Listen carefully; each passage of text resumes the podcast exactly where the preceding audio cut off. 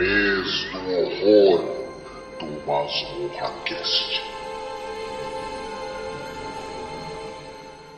Olá, seja bem-vindo a mais um podcast, mais um programa ao vivo para quem está ao vivo assistindo a gente do mês do horror. Eu sou Angélica Hellish. E eu sou o Marcos. Olá, Marcos. A gente está aqui, né, para falar sobre um tema que quem acessou aqui ao vivo já está sabendo. É falar sobre o um pouco sobre essa questão da transmissão das rádios, histórias de terror, porque tem um livro muito legal, né, Marcos? Sei que você vai comentar um pouco sobre ele também. E você estava lendo sobre um programa que fez muito sucesso no Brasil, chamado Incrível, Fantástico, Extraordinário. Esse programa aí, gente, é da, era da Rádio Tupi, né? E o Marcos até pegou um livro, assim, até comentou comigo. Eu falei, putz, que coisa interessante, né, meu? Porque a gente é aqui dos 50 anos de idade, a gente acessou muito rádio ainda.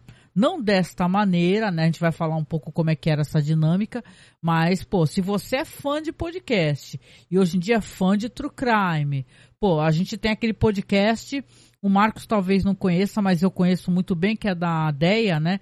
Do Não Inviabilize, que ela lê cartas, correspondências, vamos colocar assim, né? E-mails de causos que as pessoas contam para ela.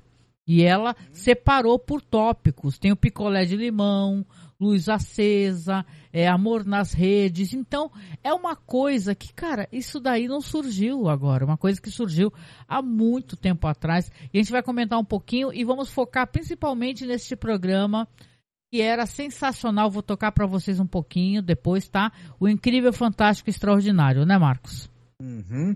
Olha, a gente, para a gente ter uma ideia do alcance que esse programa teve ao longo do tempo, basta dizer que a expressão incrível, fantástico, extraordinário é usada até hoje.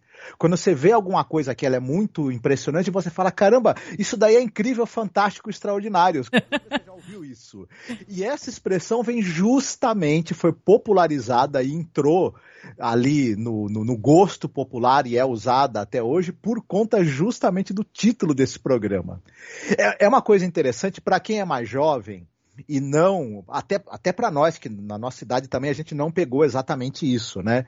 É. Esse, esse, programa que a gente vai falar ele foi ao ar dos anos final dos anos 40 até início dos anos 60, digamos assim, foi um período de mais ou menos 12 anos com algumas interrupções. A gente também não pegou isso, mas a gente pegou é, depois, por exemplo, Eli Correia. Quem tem a nossa cidade talvez vai lembrar dos causos que o Eli Correia contava. É, quem, por exemplo, pegou programas, como por exemplo, até essa questão dos casos especiais da Rede Globo. Uhum. É, o, o, sucesso que esse programa teve, esse programa de rádio teve, ele meio que abriu caminho para essa coisa do horror e do fantástico na mídia brasileira. Ah, uhum. O horror ele já está presente no rádio, o, o, horror, o suspense, nos Estados Unidos já estava. Você tem é, vários programas de transmissões radiofônicas que atores e atrizes é, faziam leituras ou dramatizavam histórias de horror e de suspense. A, a gente citou Agnes Moorehead quando falamos ali do, no nosso podcast de Além da Imaginação, né? O, o, que ela teve que repetir o Sorry Wrong Number nove vezes, se eu não me engano. Né? Sim. No rádio brasileiro, isso não existia até, os, até o ano de 1947. Você tem esse cara, é, o Henrique Fore, Forés Domingues, Henrique Forés Domingues. Ele era um radialista, ele, ele, é um cara que nasceu no início do século XX e faleceu nos anos 80. Ele era músico e cantor, ele, ele começou no, no, na música nos anos 20 num grupo que teve no início o Braguinha, né, aquele grande compositor Braguinha, o Henrique Brito, e o, o, o grupo chamava Flor do Tempo. Mais para frente, esse grupo muda de nome para Bando de Tangarás e entra um cara no grupo, um tal de Noel Rosa. As pessoas devem imaginar, né, devem conhecer Noel Rosa, né, esse uhum. grande é, compositor, esse, esse nome ímpar, né, da, da música brasileira. O, em 33, esse cara, o Henrique Forés Domingues, ele, ele usa o apelido né, de Almirante. Ele vai receber esse apelido no rádio e ele, o pessoal chamava né, ele de é, a maior patente do rádio brasileiro. porque ele era um grande sucesso. Esse cara depois, ele que ele sai desse grupo musical nos anos 30. Ele faz é, músicas de carnaval, ele tem uma carreira solo de cantor e compositor. Músicas que fazem sucesso, inclusive. É, conhecidas até hoje.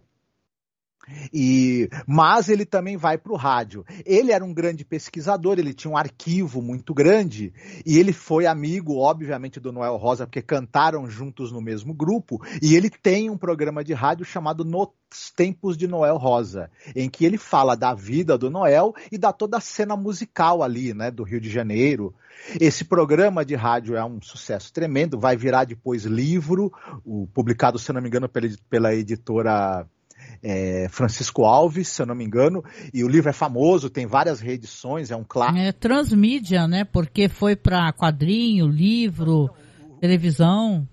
Isso, não, mas eu tô falando ainda do, do, do, do Tempo de Noel Rosa. Ah, sim, sim, sim né, que, virou, que virou livro e tudo mais, virou documentário, enfim. Depois, ele, ele começa a pensar, já na Rádio Tupi, ele, ele começa a pensar num outro programa musical que ele poderia fazer, porque ele tinha um programa também em que ele falava sobre as bandas de carnaval e as bandas de música brasileiras. Né? Ele tinha um arquivo muito grande sobre. É, contextualiza, isso daí foi em que ano, mais ou menos, né? Isso aí é anos 40. Anos 40, né? Isso. Depois que termina o programa que ele tinha sobre as bandas de músicas brasileiras, bandas de carnaval e etc., ele pensa num outro, pro, num outro produto aí, né? E, e ele tem essa ideia de fazer um programa que era o seguinte: os leitores iriam mandar cartas contando casos envolvendo coisas fantásticas, extraordinárias, sobrenaturais. Um detalhe: o almirante ele dizia, né, na introdução do programa, que não quer fazer sensacionalismo. Ele não queria fazer sensacionalismo. As histórias tinham que ser histórias verdadeiras e ele pedia que de fantasma, né, verdadeiras. Histórias verdadeiras, fantasmas e de aparições sobrenaturais, né? os ouvintes tinham que mandar o nome, o endereço, todos os dados pessoais, o máximo que eles pudessem. Eles mandavam uma equipe para averiguar, né? Só que, que legal a pessoa que mandou uma história de fantasma, então vai mandar uma equipe para averiguar, muito bom. Isso. Só que, na prática, quando o programa ia ao ar, esses casos eram contados pelo almirante, ele não era um programa com a cara jornalística pelo seguinte: eles eram depois, as cartas enviadas, elas eram roteirizadas. Né, por um por um cara que trabalhava na Rádio Tupi, né? E e você tinha acompanhamento de atores ali do rádio que trabalhavam na, na, rádio, ou atores contratados, ajudavam na dramatização, você tinha toda a equipe de efeitos sonoros da rádio, criava os efeitos ali de som, é, climáticos ali para dar aquele clima, tinha acompanhamento da orquestra que tocava na rádio, a orquestra que a rádio tinha, né? E, e o maestro ali da, da, da, da, casa fazia arranjos também, né? E, e etc. O, o, o companheiro dele, que era o roteirista, era o José Mauro, né? O, o maestro ali é, é, o, era o Aldo Taranto, né? O maestro ali da, da, da, da Rádio Tupi da época, do, começou em 47 o programa, e a linguagem usada, ela estava muito mais perto da literatura de fantástica e literatura de horror. É, era uma linguagem muito literária, não era uma linguagem jornalística. E com essa dramatização, com os efeitos sonoros, com, com a participação da orquestra, ele tinha um tom narrativo, muito mais narrativo, literário, e, do que um tom de, de, de uma cobertura muito séria jornalística. E as pessoas adoravam, porque você tinha histórias, como você mesma falou, a maior parte das histórias tinha a ver com aparições de fantasmas, de mortos mortos-vivos, eram maldições que, que as pessoas recebiam e se cumpriam, eram profecias que eram feitas no leito de morte e depois o espírito da pessoa voltava para cumprir a profecia. É, era pessoas que desdenhavam né, de mortos e os mortos vinham aparecer para tomar satisfação. Tem, tem um caso maravilhoso do, do só para citar um, um exemplo do soldado que ele é obrigado a ficar é, lustrando a estátua de um certo comandante lá falecido. E ele tá muito pé da vida. E ele começa, sei lá, a cuspir na estátua de raiva, a xingar e zoar com a estátua. Porque ele tava muito. Era uma estátua enorme, né? E ele tinha que ficar lustrando aquilo. E você sabe, no exército, lustrar uma coisa tem que lustrar mesmo, tem que sair brilhando. Se tiver uma manchinha, você tá lascado, você fica de, de castigo. Fica lá né? E, e, aí ele, ele tanto tenta, fica zoando com a estátua, um belo dia, quando ele está sozinho ali de noite, fazendo guarda no quartel, tá chovendo, uma noite escura, muito fria, é claro que o fantasma lá do comandante aparece para ele, né? Para tomar satisfação. Você tem esse, esse é um exemplo de um dos casos, e você tem muitos outros casos envolvendo. É, e detalhe, uma coisa importante também ele, o almirante e a, e a, equipe dele na Rádio Tupi, sempre que eles podiam, eles puxavam um pouco pro lado do terror. Eles davam. É, as pessoas têm fascínio, né, pelo terror, pô.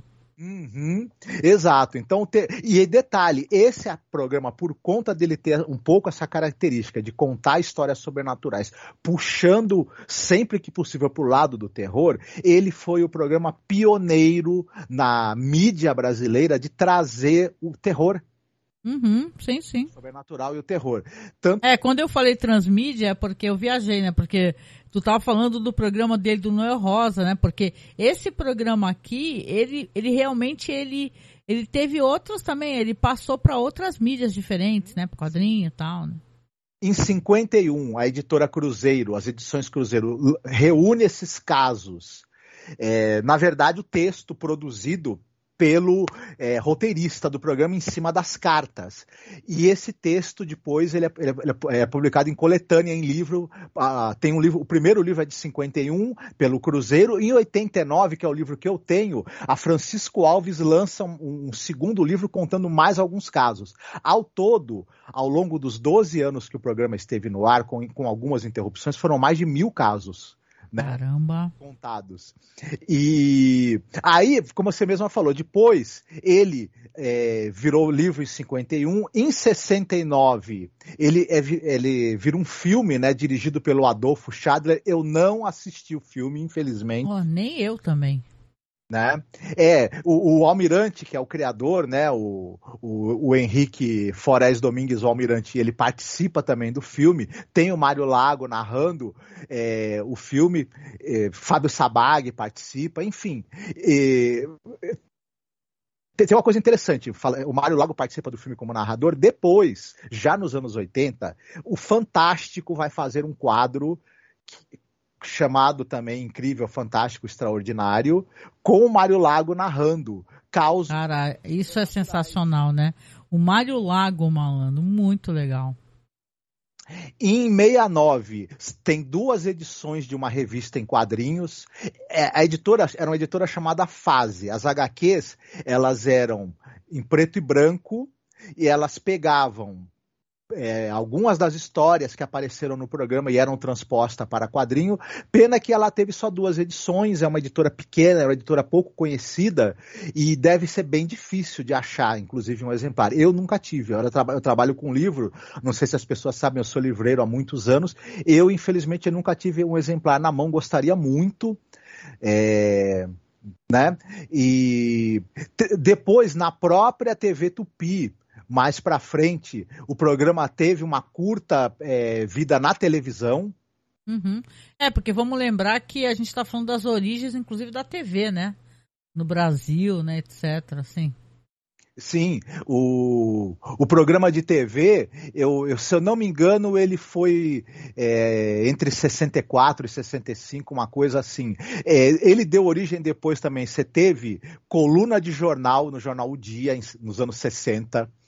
É, começou outra coisa interessante nos anúncios de televisão e, e anúncios publicitários. Volta e meia, você via a frase: olha, esse carro ele é incrível, fantástico, extraordinário. Esse sabonete uhum. é, é, virou enredo de escola de samba também nos anos 70. E, e para finalizar, na rede Manchete nos anos 90, você teve um quadro chamado Incrível, Fantástico, Extraordinário, só que aí não, ele não usava os causos que foram do programa, eles usavam outros causos, mas o formato era todinho. Pô, tem a pata do macaco, cara. Sim. E tal, mas eles pegaram, aproveitaram o hype, né? Tem isso, né? De você já ter uma coisa consolidada, né? O brasileiro ama conhecer causos de horror, de terror, pô. Eu lembro na minha infância, vizinho aqui da minha mãe, era um senhorzinho, né? Já faleceu há muitos anos. Ele ficava contando umas histórias de lobisomem, tá ligado? Uhum. De avistamento de lobisomem. Pô, isso daí fascina a gente pra Sim. caramba, né? Uhum.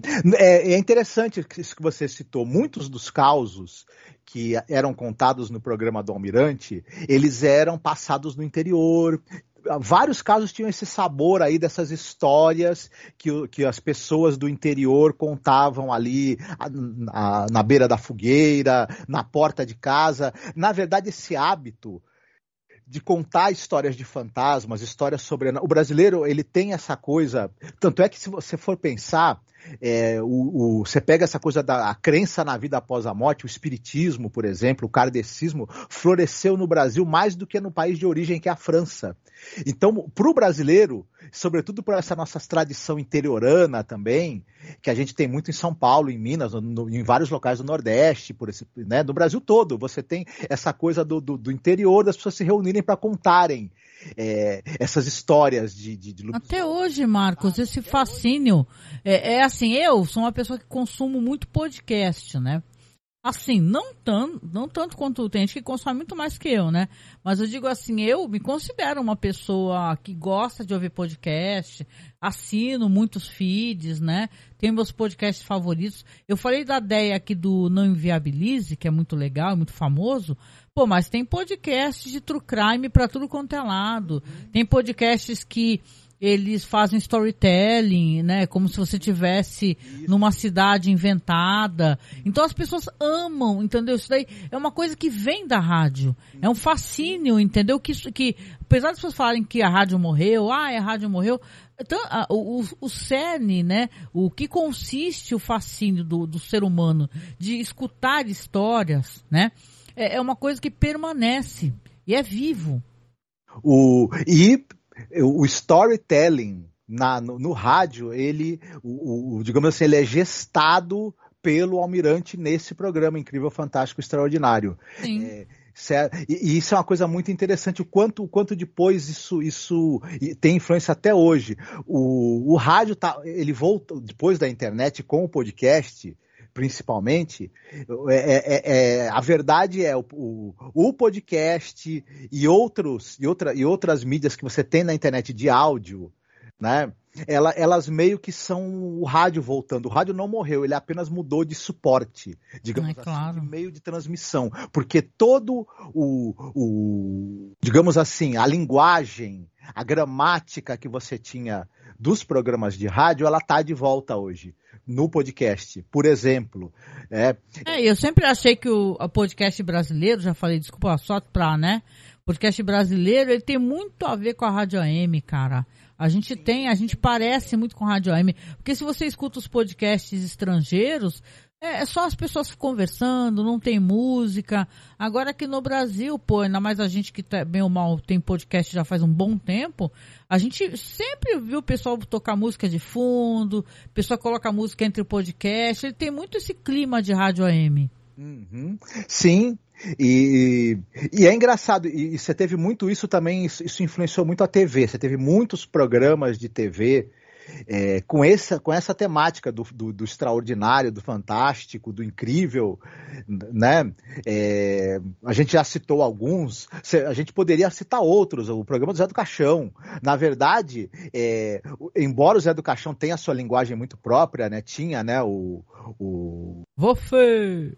Você, isso, mas, mas ele também bebeu nessa fonte que o incrível, fantástico, extraordinário lançou ali nos anos 40.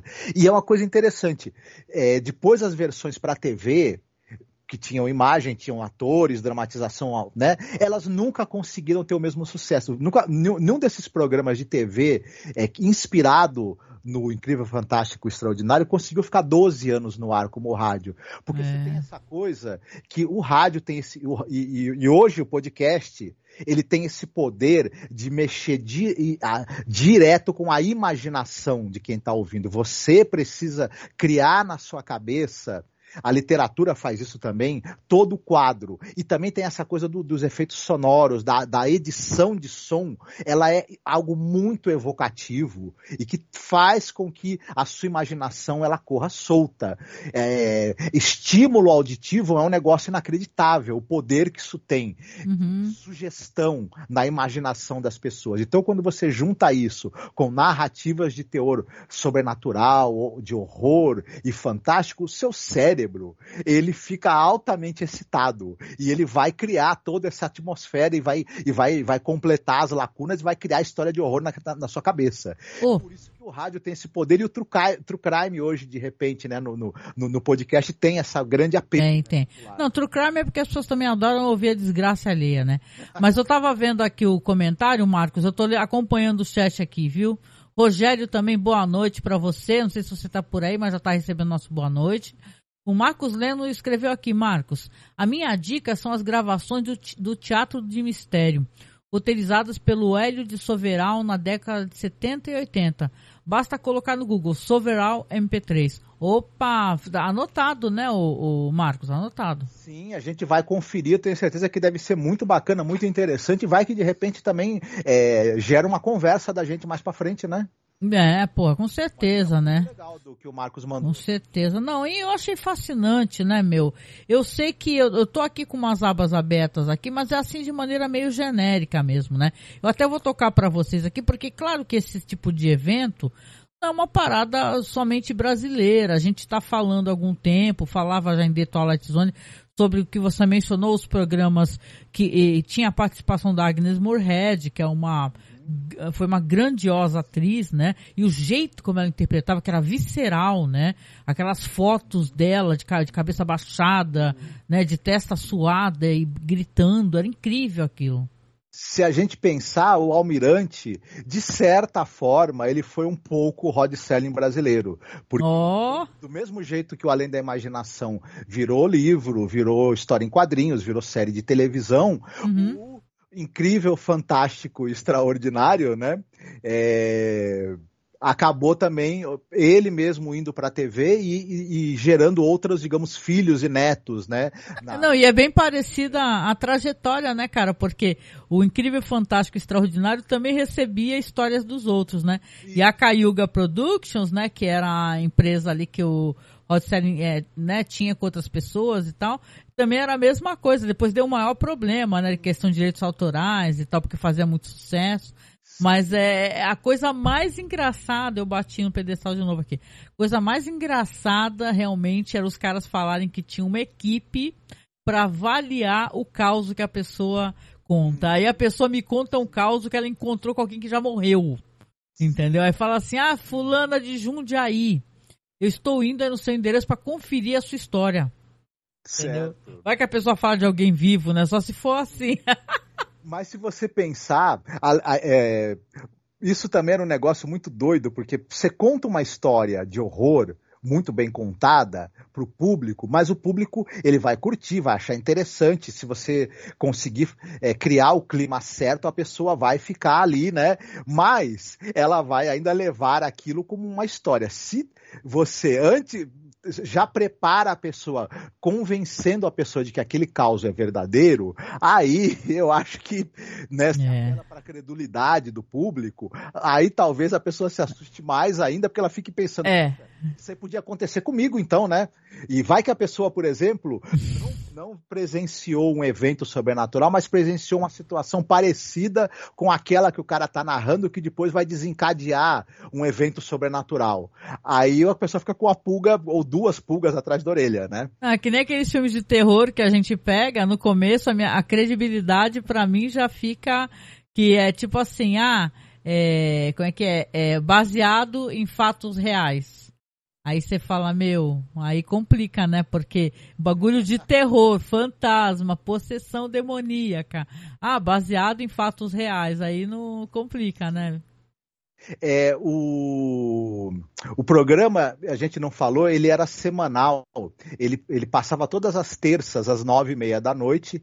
Aí ele falava uns quatro ou cinco causos a, a, a cada programa. E, né, e era isso. era esse formato e fez um sucesso muito grande. E, e, o programa fez sucesso no Brasil inteiro. Ele era um programa irradiado a partir do Rio de Janeiro, mas ele fez sucesso no Brasil todo. E e mesmo com eh, o, o, o, Almirante tinha uma relação meio. chegou a ter uma relação meio complicada ali com a direção da rádio, idas e vindas e tudo, mas o programa sempre acabava voltando porque era um grande sucesso. E aí, claro. Não, e é importante comentar que ele teve uma relevância na criação do MIS, né? Do Museu da Imagem e do Som, né? Sim. É, como a gente falou, ele nasce ali no início do século XX. Ah, nos anos 20 e 30, e ele é compositor, cantor, como a gente falou, parceiro de Noel Rosa, do Braguinha, do Henrique Brito, né, no, no grupo musical que eles tinham. E ele, e ele era um pesquisador sobre samba, sobre música brasileira, sobre carnaval, sobre música de carnaval.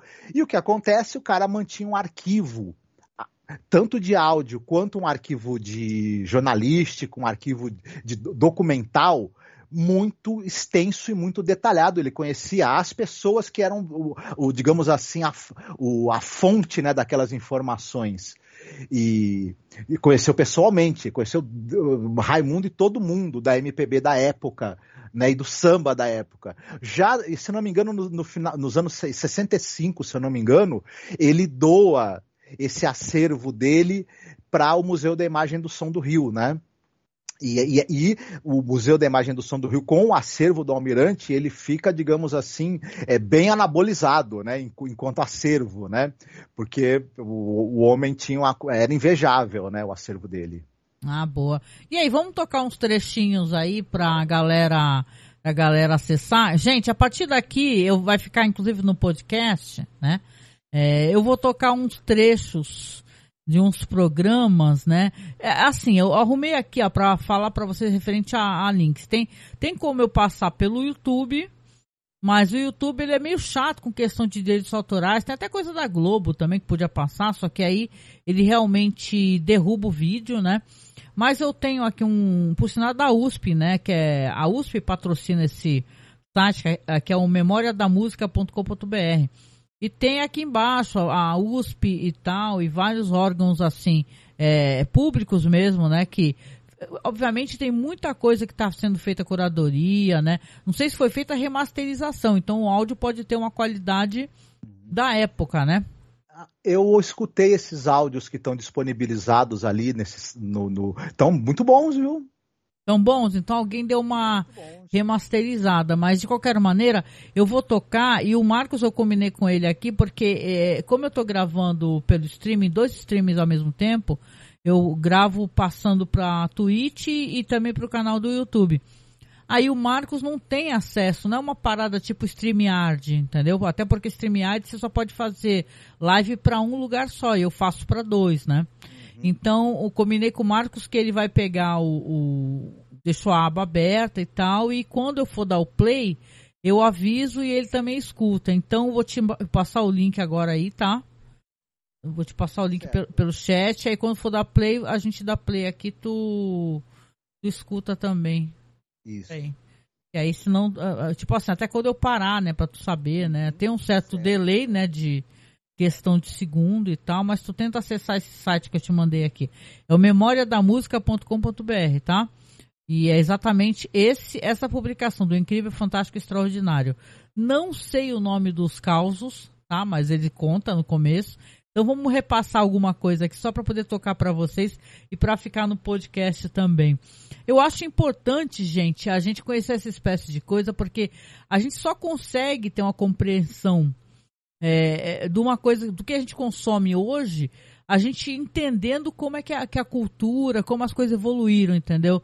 É que nem cinema, entendeu? Como é que você vai entender o, o apreço de certas pessoas por certas, certos motes, certo tipo de história, certo formato de filme ou sala de cinema, sabe? Sem você entender o passado. Eu acho que faz uma. É importante você ter nessa. Essa, essa, essa esse cuidado mesmo de tentar entender, né? Eu até comentei, eu quero dar aqui o feedback, caso a ela escute, porque a tem um texto muito legal aqui que eu vi, acabou, eu acabei até pensando que era daquela é, professora, né, a Laura Logoécio Canepa, só que ela não era dela, era de um cara que ela parece que, tipo, é, ficou na bancada ali da faculdade para fazer análise e tal, defesa de tese, né?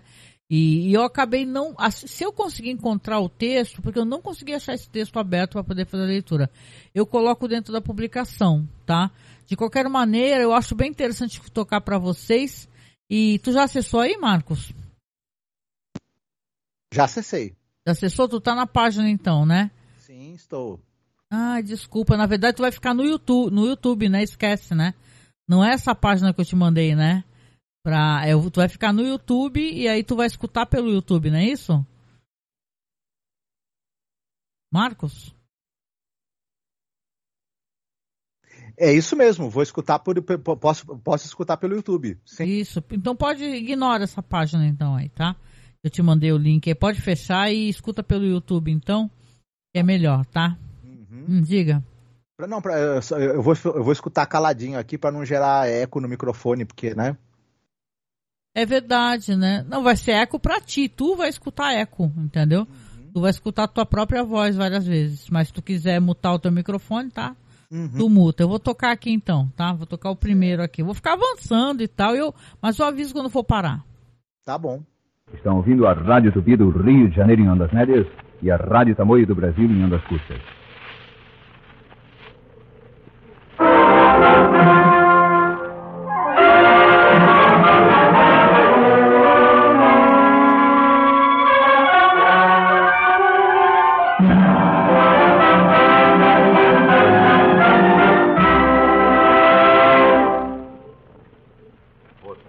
Acredita no sobrenatural, então ouça.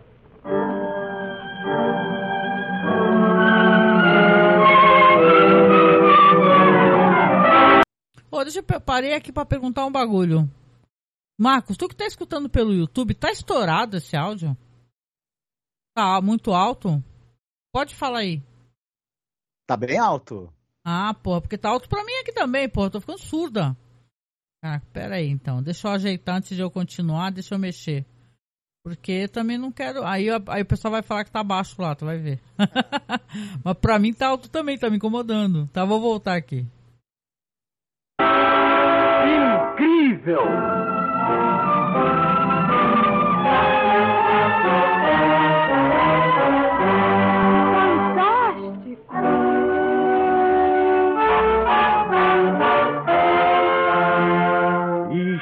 Extraordinário.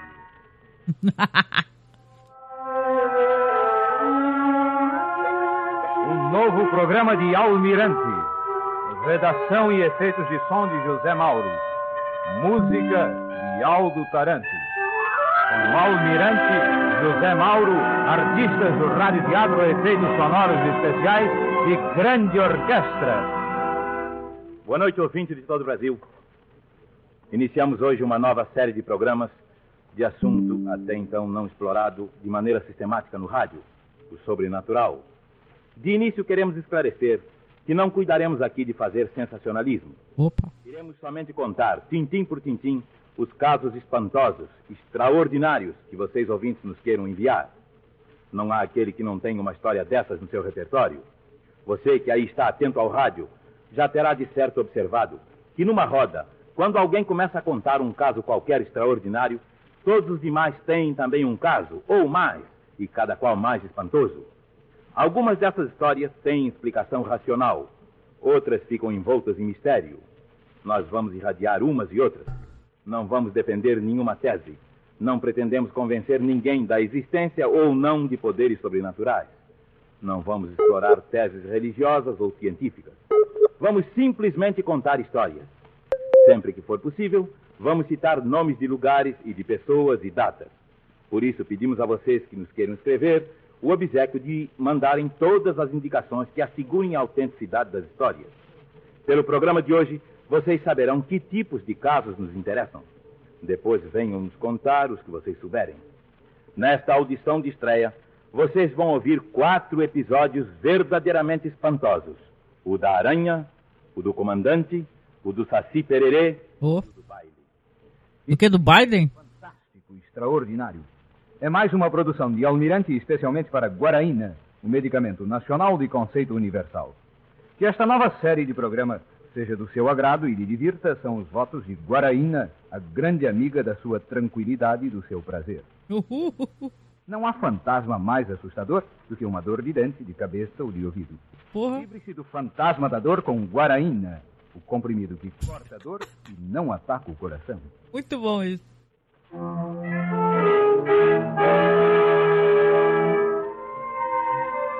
Aquela horrenda aranha caranguejeira, por incrível que pareça, eu a amava.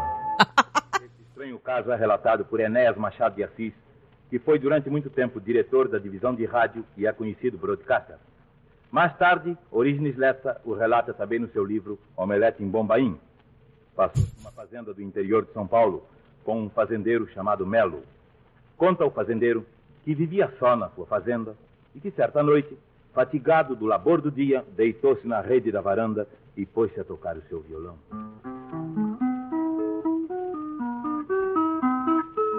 E enquanto tocava, exímio violonista que era, com a face voltada distraidamente para o lado da parede, viu assomar à porta de um buraco uma enorme e horrenda aranha caranguejeira.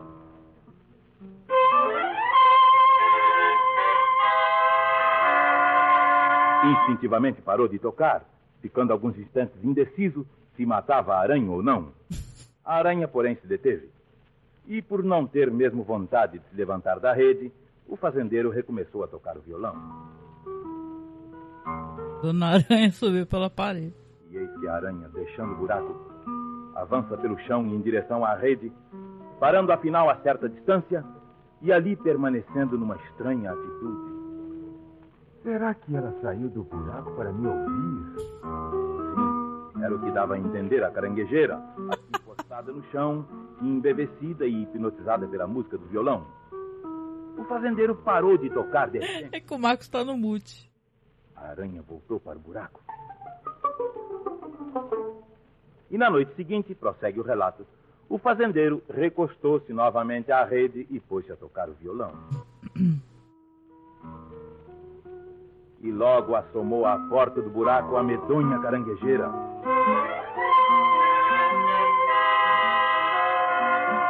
Uma, uma orquestra.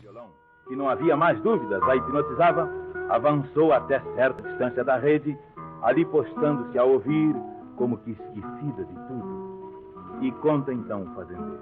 Desse momento em diante, eu vi naquela aranha de aparência tão repelente uma doce companheira dos meus à noite, sozinho, naquela. Que é isso, meu senhor?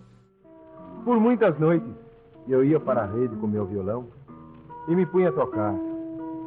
E ela nunca deixou de vir ouvir-me, elevada como sempre. Eu era o concertista, ela era meu auditório.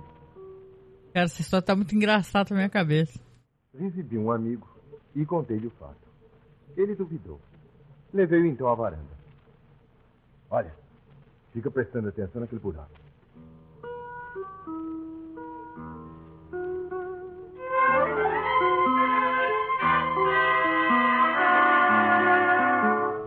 Viu? Repara como virá para perto de mim.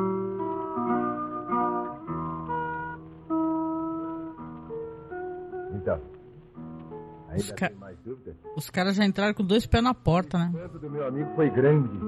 E grande também foi o espanto de outras pessoas que outras vezes me visitaram e a quem eu sempre contava o fato, levava à varanda e demonstrava. A aranha horrenda parecia ter uma alma. Uma alma sonhadora. Cara, que viagem. Muito tempo, até que uma noite, terrível surpresa me estava reservada. Pisado na aranha. E tendo jantado comigo, levei depois para a varanda. Por estar muito fatigado, por distração, ou mesmo por já estar tão habituado com o episódio da aranha, talvez mesmo por já o ter mostrado a tantas pessoas, não preveni o amigo, nada lhe disse a respeito da caranguejeira. Ele assentou-se numa cadeira, eu deitei-me na rede, tomei o violão e comecei a tocar.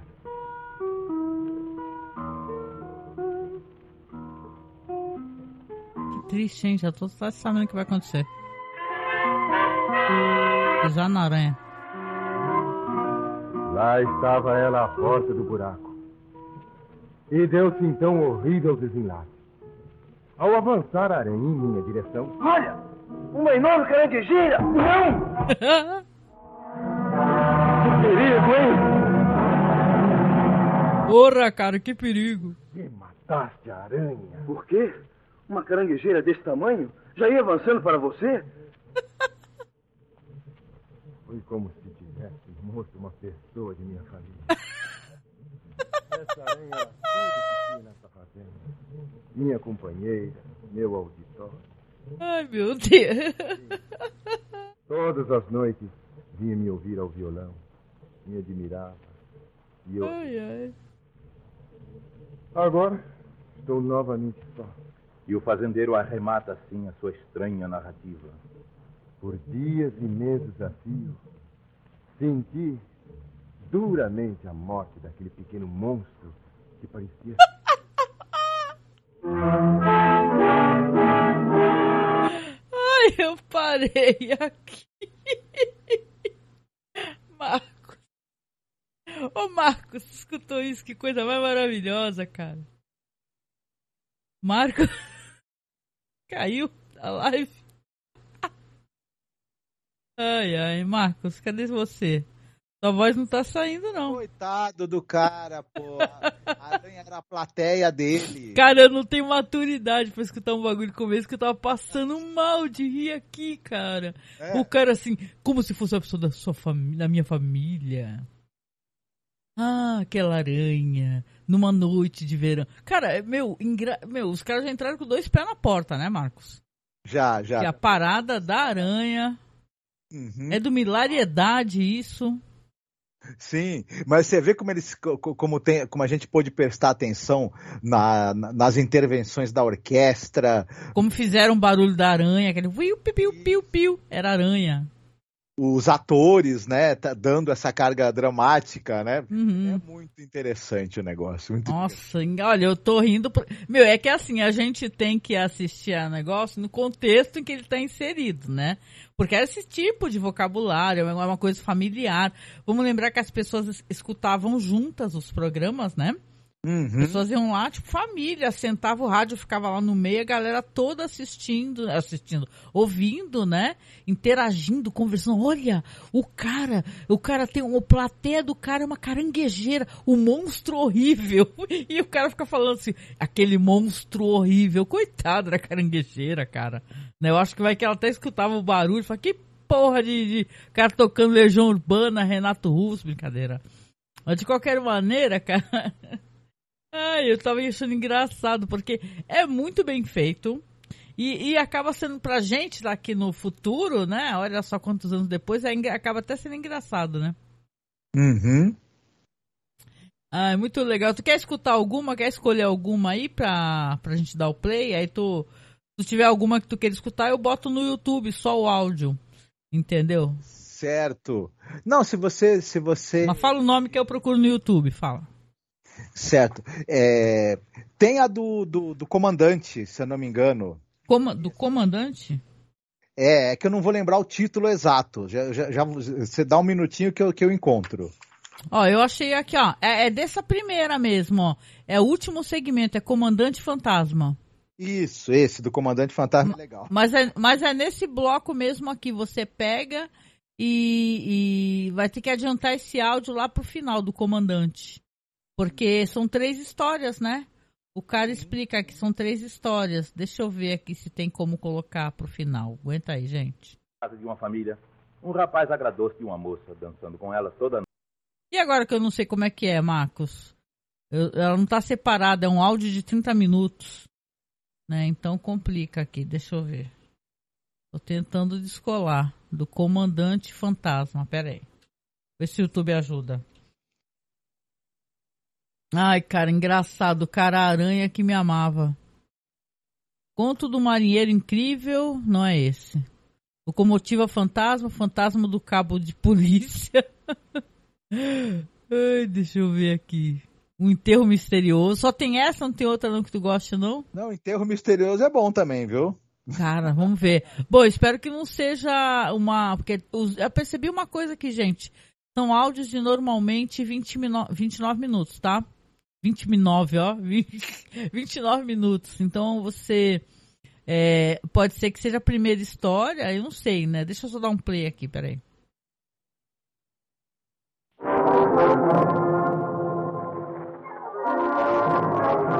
Pô, esse aqui tá mais zoado ainda.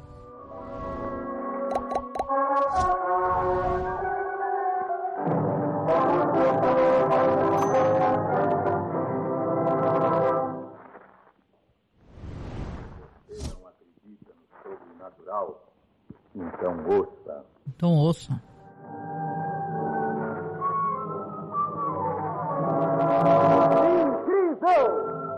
Incrível! Aí vem a mulher. Fantástico! Extraordinário. Aí vem o brother no final. Extraordinário. Redação e efeitos sonoros de César de Barros Barreto. Um presente de Guaraína. Com o almirante artistas do Rádio Teatro, efeitos sonoros especiais e grande Ô, rapidinho, Marcos. Esse Guaraína, tu vê o cara, o cara toma o negócio pra não ter dor de cabeça e não ataca o coração, hein?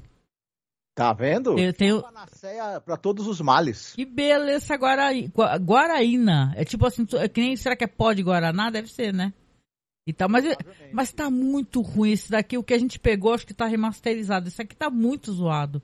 Mas vamos tentar, vamos ver se, dá, se é a primeira história do enterro misterioso.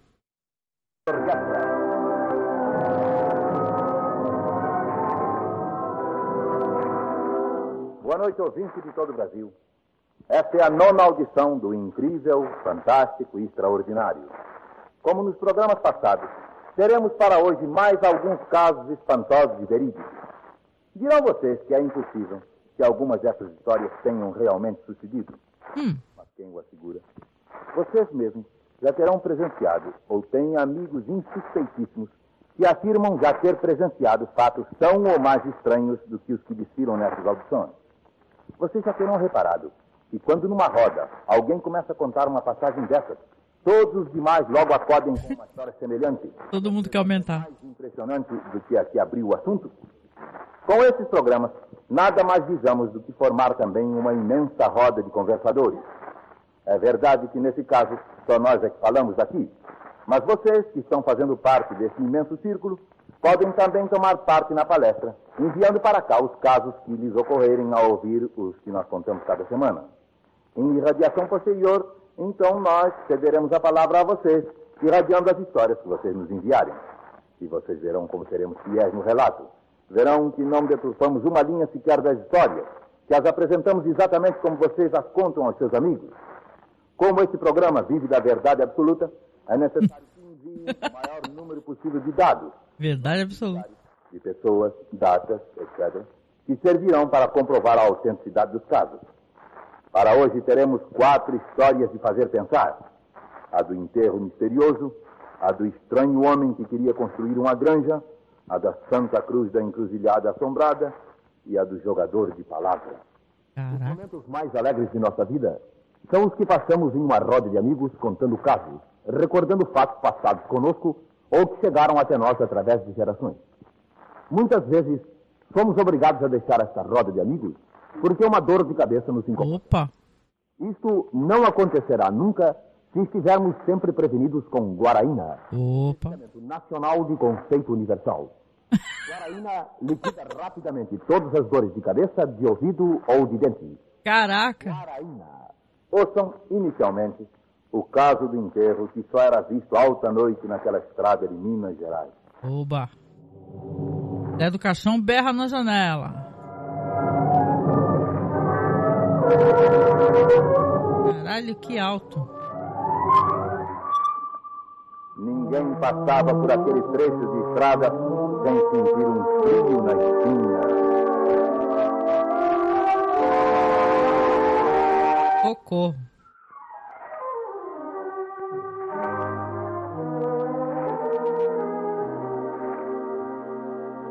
Conta-nos o ouvinte Joaquim Mendes Monteiro, empregado da Light em Ribeirão das Lajes, que o seu tio, Da Light, Marcos. Mendes, já falecido, residia em um pequeno sítio perto da localidade de Rochedo, no estado de Minas Gerais.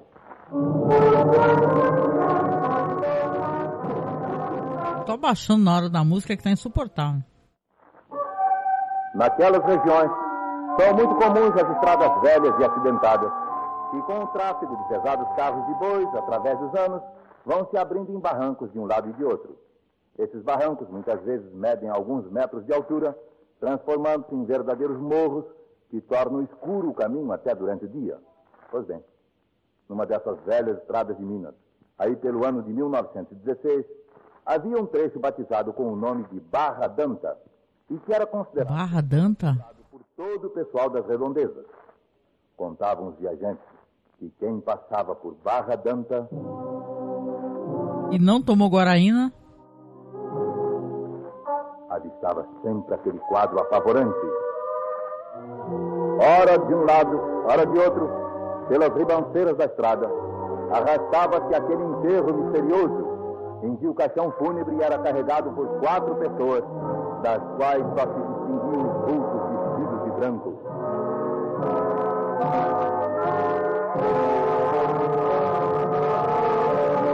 Pera aí, Marcos. Das quais o quê? O, o que, como é que é? Das quais? Tava tudo vestido de branco, é isso? É, Marcos? Estavam vestida- vi- vesti- vestidas de branco. Tu leu esse conto aí no, no livro lá do. Esse livro que você pegou aí é o que? das histórias que foram roteirizadas? Não. Não saiu tua voz aqui, não. Acho que deve ter. O segundo livro. E nesse, se eu não me engano, esse conto do, do, do enterro, é, não tem esse conto específico do enterro. Ah, tá. Tem Nossa, mas eu tô tendo sofrência aqui porque é, é um áudio muito zoado esse aqui. Eu achei que esse aqui tá bem ruim mesmo, né, cara? Né? Então eu não sei qual que é. Se, se tivesse ele naquela listagem que eu te mandei, assim, eu acho que tá, tá mais bem feitinho, né? Mas vamos fazer assim, vamos dar a chance, terminar pelo, pelo menos esse do enterro, que aí a gente encerra a live. Porque aqui fica um convite também, né, Marcos? Pra galera ir atrás e escutar, porque eu acho que vale a pena, pô, né? Sim, sem Ma- dúvida. Mas vamos ver aqui o qual é que é a do enterro, se dá pra entender também, né? Porque tá bem. Eu achei que esse daqui, nesse arquivo, porque tem um site, como eu falei, Memória da TV, ele tem os áudios em qualidade melhor, cara. Penso eu, né? Vamos lá, vamos escutar, vamos ver se dá pra escutar esse do enterro, então. Espetáculo era impressionante e chegou a ser visto por centenas de pessoas que voltavam apavoradas do local e que, com as terríveis descrições que faziam da aparição, acabaram conseguindo que ninguém mais se atrevesse a passar de noite por Barra Danta. Certa ocasião, porém, adoeceu gravemente um filho do Joaquim Dias Mendes, tio do ouvinte que nos remeteu este caso. Como o estado do garoto se agravasse, já à noitinha, seu Joaquim disse à esposa: Dórica, eu vou ao Rochedo chamar o farmacêutico. Quê? Se ele não puder vir, pelo menos receita os remédios. Não há outro jeito, Joaquim. Cara, que não tem de porra nenhuma. Tenha muito cuidado com a assombração quando passar pela Barra Danta. Que assombração que nada. Numa situação dessa, você ainda pensa em fantasma? E ele foi. Mas o fato é que Joaquim, depois de galopar algum tempo pela estrada, ao aproximar-se do trecho tão falado, começou a sentir um certo receio. Principalmente quando, a alguns metros apenas das ribanceiras de Barra Danta, o cavalo estacou de repente.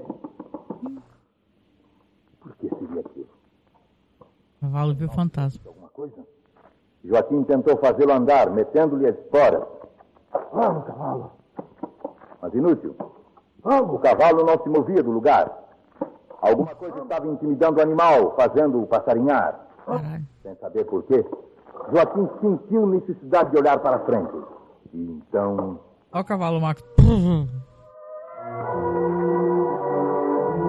com os cabelos arrepiados, também ele viu, bem por cima de uma das ribanceiras que ladeavam a estrada, o desfilar do misterioso enterro. Não havia a menor dúvida.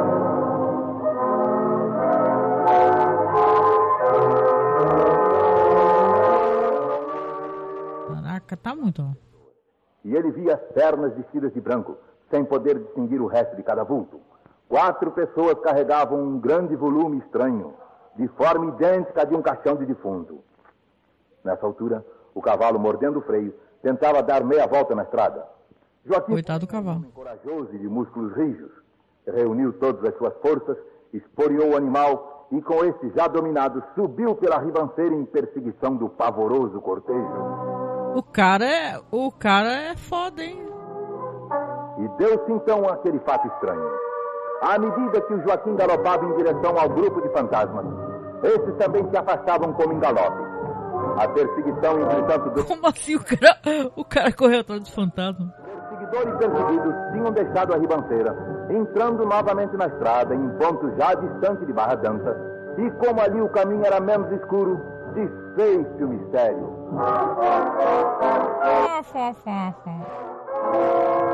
O enterro fantástico estava ali, parado pelo cansaço. E como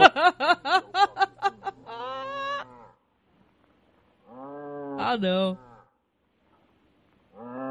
Sim, ouvintes. Por mais incrível que pareça, tanto o caixão do defunto como os quatro vultos brancos que o carregavam eram apenas aquele pobre boi que, por capricho da natureza, tinha o corpo inteiramente preto, sustentado por quatro patas inteiramente brancas. Fó, fó, fó, fó, fó. Ah, não. Durante o dia se escondia na mata, saindo à noite para pastar à margem da estrada. Quem por ali passasse em hora que coincidisse com o seu habitual passeio, sugestionado pela escuridão, jurava ter visto o tal caixão negro conduzido por quatro vultos brancos que eram as pernas do animal. E assim, Que isso? Que é o boi parece um. Desfez-se a lenda que tanto aterrorizava os habitantes vizinhos de Barra Danta no longínquo ano de 1916. Porra, Marcos, depois dessa daí eu vou até embora, cara. Ô, Marcos, saca só. O cara, entendeu? Tinha uma lenda que tinha um cortejo fúnebre eh, que se passava toda noite. Aí o cara, parece que pelo que eu entendi, eu- mo- morreu o filho do cara, o cara tava indo pro enterro, cuidar de alguma coisa relacionada a isso, né? Porque tava um áudio bem. Aí o cara pegou e, e me, me correu atrás do cortejo fúnebre, o cortejo fúnebre começou a correr, era um boi, pô.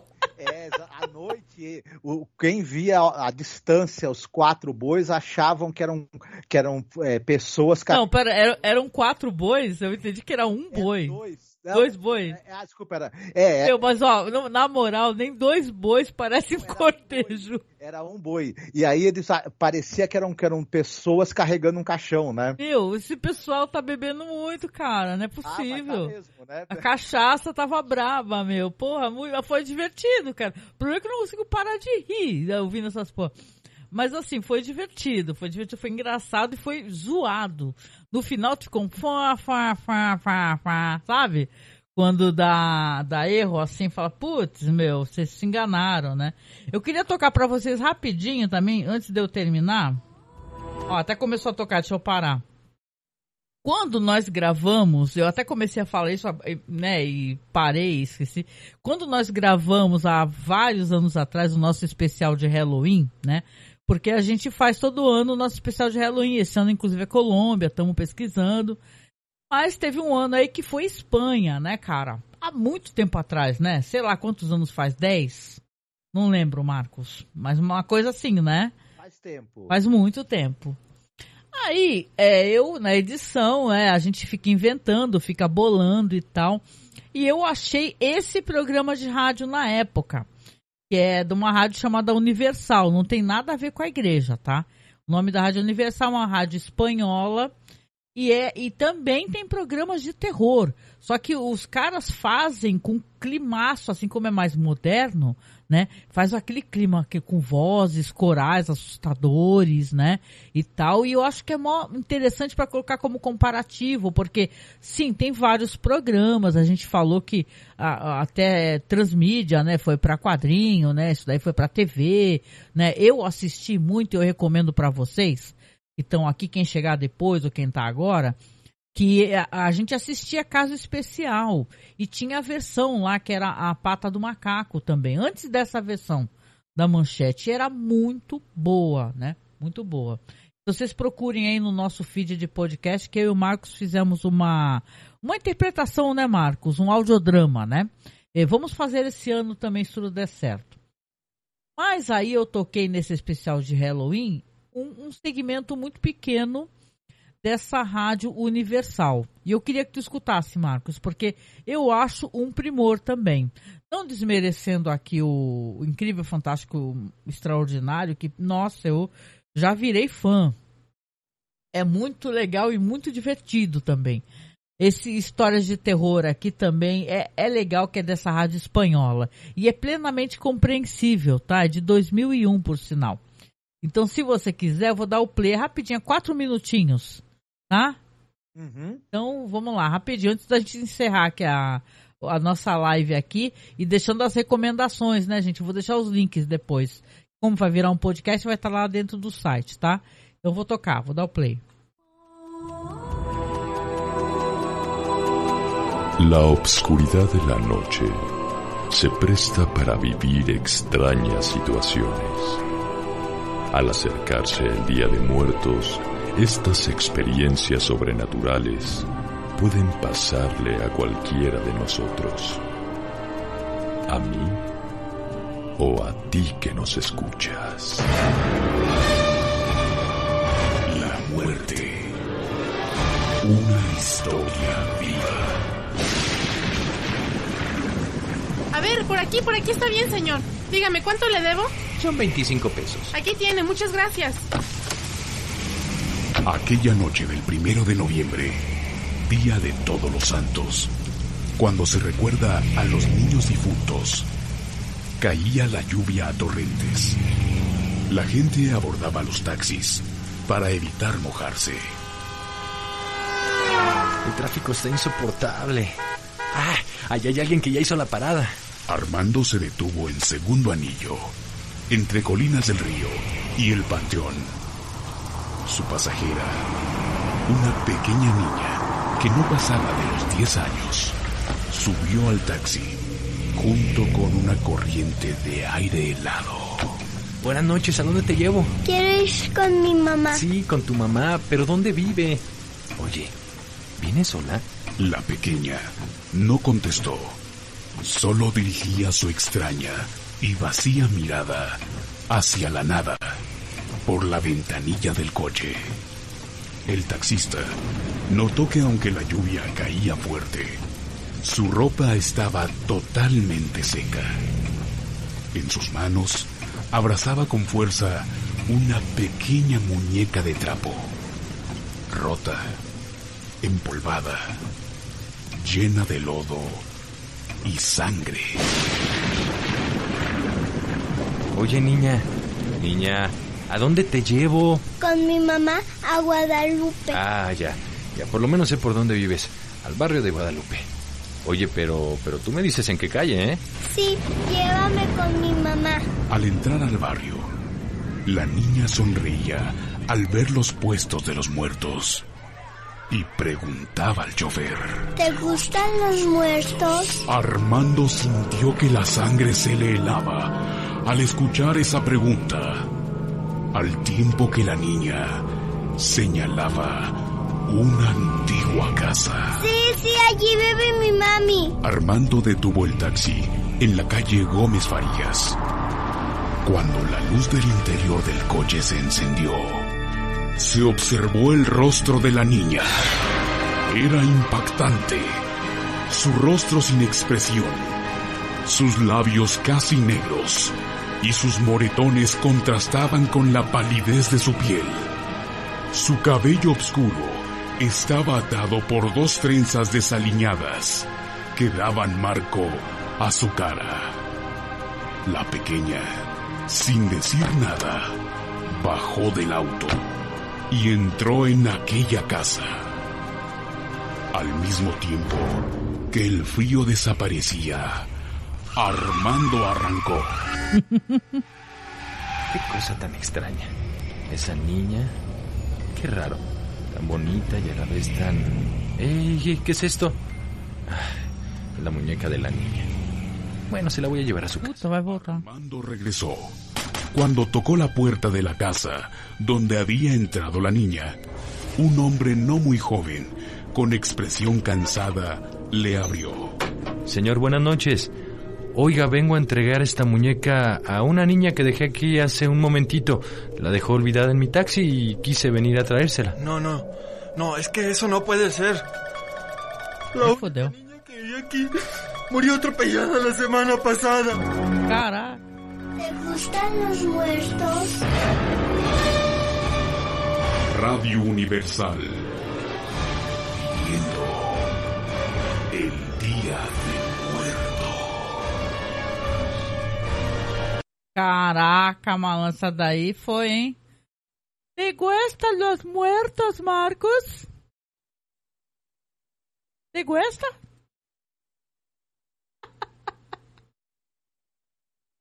Marcos Bafomé! Muito bom, muito bom. Meu, a menina, o taxista primeiro já fez errado porque ele pegou uma criança no táxi e criança desacompanhada não pode, né? Aí depois pegou e a menina ficava, te gusta das muertas? E aí levou na casa lá e não pagou nada pra ele, foi embora. Esqueceu la muñeca? La muñeca, Marcos. Hum. Ai, foi divertido. História de terror, se, pessoa- se ninguém fizer besteira, não tem a história, né? Ah, eu já. Tem que fazer uma besteira pra dar a chance do sobrenatural pegar. Eu falo isso direto. Tem que alguém fazer merda, alguém tem que ser idiota e pro canto que não é pra ir, porque senão não tem história. Não tem aquela piada wisdom down the wall. Entendeu? Só o crédito subindo, né? Não tem história, gente, não tem. Mas é isso, gente. Então isso aqui foi um bate-papo pra conversar um pouco sobre o, os programas de rádio. Eu tenho certeza que tem uma cacetada de programas de rádio. Esse daqui, vocês veem como dá pra entender direitinho. Eu vou deixar na publicação. É o Histórias de Terror, é, que é da Rádio Universal, tá? Que é um, uma rádio espanhola. E eu, eu também vou deixar o site lá onde tem o, o Memória da, da Música, né? Onde tem os programas aí do. Qual é o nome do cara Almirante? Isso, do Almirante. Do Almirante, né? Mas olha, foi legal e tal, foi divertido. E eu definitivamente eu sou o tipo de audiência que tem que mutar, né? Porque eu fico dando risada, fico falando, né? Então eu sou uma véia caquética mesmo, né? Mas, gente, é isso. Então a gente vem chegando no finalzinho aqui. É, antes de eu dar a palavra para o Marcos, né, para o Marcos se despedir, eu vou sempre dar uns recadinhos no final, lembrando que a gente, essa semana não, gente, não vamos fazer mais nenhuma live.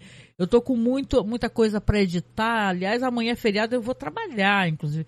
Então, é, é, estou muito assoberbada de trabalho, tá? Vai sair esse podcast, a versão em podcast, mas não vão não haver mais live, só semana que vem que vai ter live. Mas todos os dias religiosamente, ó, está saindo ah, o videozinho lá do 31 dias de horror. Nós estamos fazendo aqui para o YouTube, todo dia sai, um dia é o Douglas, outro dia é o Marcos, amanhã é o Douglas. Aliás, a recomendação do Douglas de amanhã, gente, ela é sensacional e de um filme crudelíssimo, muito terrível né? Que a gente já passou por esse podcast que tinha esse filme e foi legal, Douglas, recordar, porque a gente, a gente fala no podcast, né, Marcos? São tantos filmes, tantos filmes, é tanto papo que não dá para dar o enfoque suficiente a cada um, né? Como a gente gostaria, né? Então é legal Douglas recordar o, o filme que já tá lá, tá aqui na prévia, né? Que é o Cargo 200, né? Sim, parece ser um filme muito interessante, né? É, não, é interessantíssimo. Eu vou assistir com toda certeza também, né? E é isso. Então quero deixar aqui a recomendação, por favor, se inscreva aqui no nosso canal do YouTube, tá? A gente está quase chegando a 2 mil inscritos. Não falta muito, gente. Falta o quê? É, 200 e poucas. É pouquíssimo. Então, quem puder, quem chegar aqui depois e tal, escutar um programa, gostar, ou só você quer apoiar, né, um, um, um, um site, um podcast e tal, que faz um trabalho interessante, que você acha interessante, não deixa de se inscrever, tá? Comentar também, porque aí o algoritmo entende que você tá gostando, né? É meio burro ele, né? Você tem que assistir, tem que comentar, tem que curtir, tem um monte de, de coisas aí para que o YouTube te, te repare em ti, né? Hum. Então, e a gente também toda semana tá fazendo um podcast especial como esse de hoje aqui. Semana que vem nós vamos fazer uma parada que não vai ser em live. Nós vamos fazer a nossa dramatização do Sorry Wrong Number, né? Olha só que peripécia, talvez fique bom, talvez não fique, mas vamos tentar de qualquer maneira, que é, um, é uma história muito famosa, que foi interpretada pela querida Agnes Moorehead. Então vamos tentar, é um conto da Lucille Fletcher, né? O Marcos está fazendo a revisão e tal, inclusive porque a gente só tinha inglês.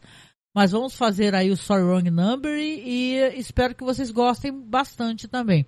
Mas como está saindo conteúdo todos os dias, né? Que é por isso que eu estou me atrapalhando, inclusive, porque uma coisa é você editar podcast um hoje, outro daqui, sei lá, 15 dias, outra coisa é tá todo dia, né? Editando. Então, deem moral pra gente, quem puder dar moral, compartilha a live, assina o nosso feed, procura lá Masmorra Cine, tá? E se você puder e tiver condições, é, por favor, nos apoie, tá? Nos apoie com o que você puder. A gente pede sempre o pessoal apoiar a partir de 10 reais, porque as plataformas ficam com uma graninha, né? Se você não tem como apoiar é, é, através das plataformas, se você puder fazer um Pix, a gente também aceita. Todo o dinheiro que a gente recebe em doação, ele vai para a Caixa Econômica Federal, a gente junta essa graninha para comprar equipamento, comprar microfone, sabe, resolver as pendengas de pagar o site, né? Ou seja, é dificílimo manter um site, né? Eu até falei no Twitter assim para as pessoas porque eu já tive vários problemas de tipo assim, sabe, você perder todo, como é que eu posso explicar? Você tem que trocar de site e o backup do site dá problema e você é obrigado a escrever, reescrever mais de 400 publicações. Eu já tive que fazer isso, o Marcos sabe disso, né? E mais do que uma vez.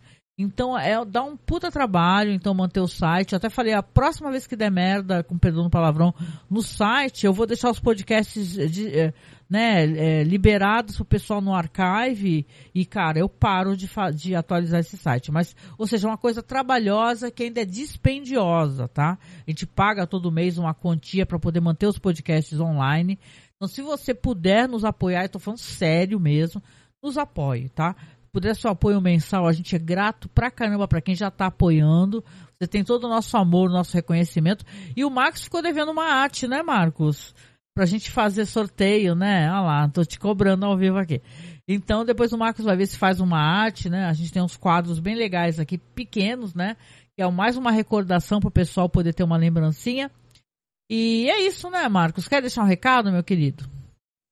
Eu quero que vocês tenham um excelente feriado aí do Dia das Crianças, que vocês todos fiquem muito bem, sem se depararem com assombrações e mortos né?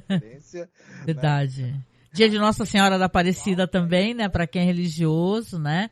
E tal. Já estive em Aparecida, assim, uma cidade fantástica, né? E tal, né? É, que é, tem o, o feriado que é capitalista e tem o outro que é da Santa, né? E tal calha de ser no mesmo dia. É verdade, é dia de Nossa Senhora Aparecida também. E aí vocês também, quem, né, quem for religioso também tenha um excelente feriado, né? Sim. padroeira, né? Em todo respeito ao pessoal que, né, é a nossa santa BR, afinal, né, que foi descoberta aqui nas águas aqui do Brasil.